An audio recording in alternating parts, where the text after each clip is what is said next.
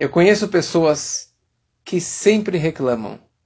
Reclamam da comida, reclamam do presidente, reclamam da roupa que está apertada, reclamam da mulher, reclamam do patrão, reclamam dos filhos, de todos, menos de si mesmo.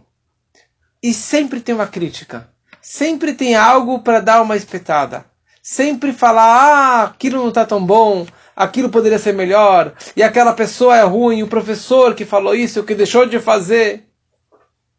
Essas pessoas nunca vão ser felizes, porque nada nunca será perfeito, porque ele é o perfeito, então todos os outros são a culpa de todos os problemas da vida dele. Como lidar com um tipo de personalidade como essa? O que fazer com isso? Nessa semana, a Torá nos dá uma dica muito importante sobre isso. E isso simplesmente numa aproximação de duas histórias. O final da semana passada, a Torá descreveu a história da Miriam. Miriam era irmã de Moshe Rabbeinu. Ela ficou sabendo que o irmão Moshe havia se separado da sua esposa Tzipora. E ela ficou indignada, sem querer saber por que ele realmente separou, ela veio atacando o Moshe, falando como que você se separa de uma mulher linda, maravilhosa como a Tzipora, fisicamente, espiritualmente, como que você abandona uma mulher tão linda como essa? Com que direito? Porque você é profeta? Eu também sou profeta. Eu também falo com Deus. E ela veio atacando Moshe Rabbeinu. E na prática ela foi culpada, ela foi punida, ela recebeu lepra, tzarat, e na sequência, que é essa semana para Shah Shelah, a Torá descreve a história dos espiões. Os espiões, eles foram para Israel para trazer um relatório detalhado da terra de Israel. Eles foram para pesquisar de que forma entrar, quem são os moradores de Israel, como que são as cidades, se tem muralhas, se não tem muralhas, quem é o povo? Como são as frutas? Como que é? E eles voltaram descrevendo exatamente aquilo que eles viram. Tem gigantes, tem frutas enormes, as cidades têm muralhas, são tem fortalezas. Mas no final eles voltaram falando mal da terra de Israel. Urash interpreta por que a história dos espiões está justaposta logo após a história da Miriam, porque os meraglim, os espiões, deveriam ter aprendido a lição do erro, da falha da Miriam, e eles não aprenderam essa lição. Interessante. Qual foi o pecado da Miriam? O que ela fez de errado? Ela falou a verdade e ela se preocupava com Moshe, o irmãozinho dela. Falou, por que você abandonou sua esposa?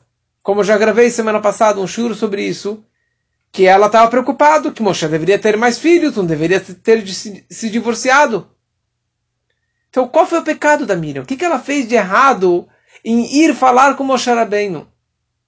E também, o que, que os espiões fizeram de errado? Moshe Rabbeinu pediu um relatório, eles voltaram trazendo um relatório detalhado e falaram a pura verdade de Israel. Qual foi o erro dos espiões? Então aqui, na verdade, a Miriam, ela estava falando muitas palavras. Iskeidiba, ela estava se prolongando nas suas palavras sobre Moshe Rabbeinu. E ela chamou Aaron e foram abordar o Moshe, agredindo ele, digamos assim, falando a verdade. Mas ela falou: que, que negócio é esse que você abandonou sua mulher, que você separou da sua mulher? Será que só você, Deus, falou contigo? Deus também falou conosco.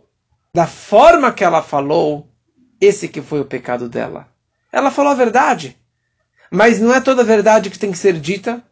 E a pergunta é de que forma que ela foi dita, de que forma que você falou essas palavras. Se a Miriam realmente se importasse com Moshe, ela deveria educadamente chamar Moshe num cantinho, sem o Aaron, sem agredir, falou, Moshe, meu irmãozinho, aquela irmã mais velha, por que você se separou da sua esposa?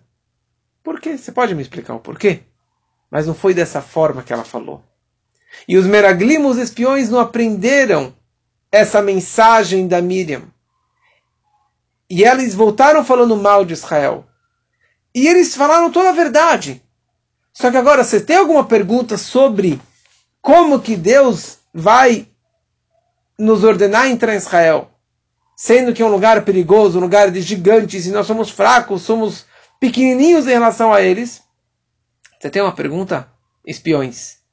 Chama Moshe num canto, fala o relatório resumidamente, só para Moshe Rabbeinu, e fala, Moshe, Moshe, podemos entender como que Deus ordenou? Mas não foi dessa forma que eles fizeram. Eles chegaram atacando, e desde a primeira frase eles já estavam demonstrando que eles estavam com raiva e eles estavam, na verdade, querendo agredir Moshe Rabbeinu. E o pior ainda, vieram agredir a Deus. E eles geraram uma revolta enorme contra Deus. E por causa disso, eles foram mortos. E por causa disso, todo aquele povo não entrou em Israel. E por causa disso, os 40 anos eles ficaram perambulando pelo deserto. E surgiu as piores datas do nosso calendário, que é a data de Tisha B'Av, 9 de Av. E é isso que Hashem ele respondeu. Hashem ele falou, até quando esse povo vai me provocar? Até quando esse povo não vai acreditar em mim? Dez vezes eles me testaram. Me testaram duas vezes na travessia do Mar Vermelho. Me testaram com o maná, me testaram com a carne, me testaram duas vezes com a água. E acabaram de reclamar na semana passada. E agora de novo estão reclamando com os espiões. Dez vezes eles reclamaram. Chega de reclamar, Hashem falou. Para de reclamar. O problema é que vocês estão reclamando, que vocês estão criticando, que vocês não acreditam. Na nossa vida também. Chega de reclamar. Se a gente continua reclamando, vai vir paulada. A gente tem que acreditar em Hashem. E quando a gente não entende, podemos perguntar, mas educadamente. Esse é o judaísmo. Nós podemos perguntar, podemos questionar, devemos questionar a Deus sobre as dores e as dúvidas que nós temos, mas educadamente. Reclamar, perguntar, mas não criticar, não atacar, não sair gritando.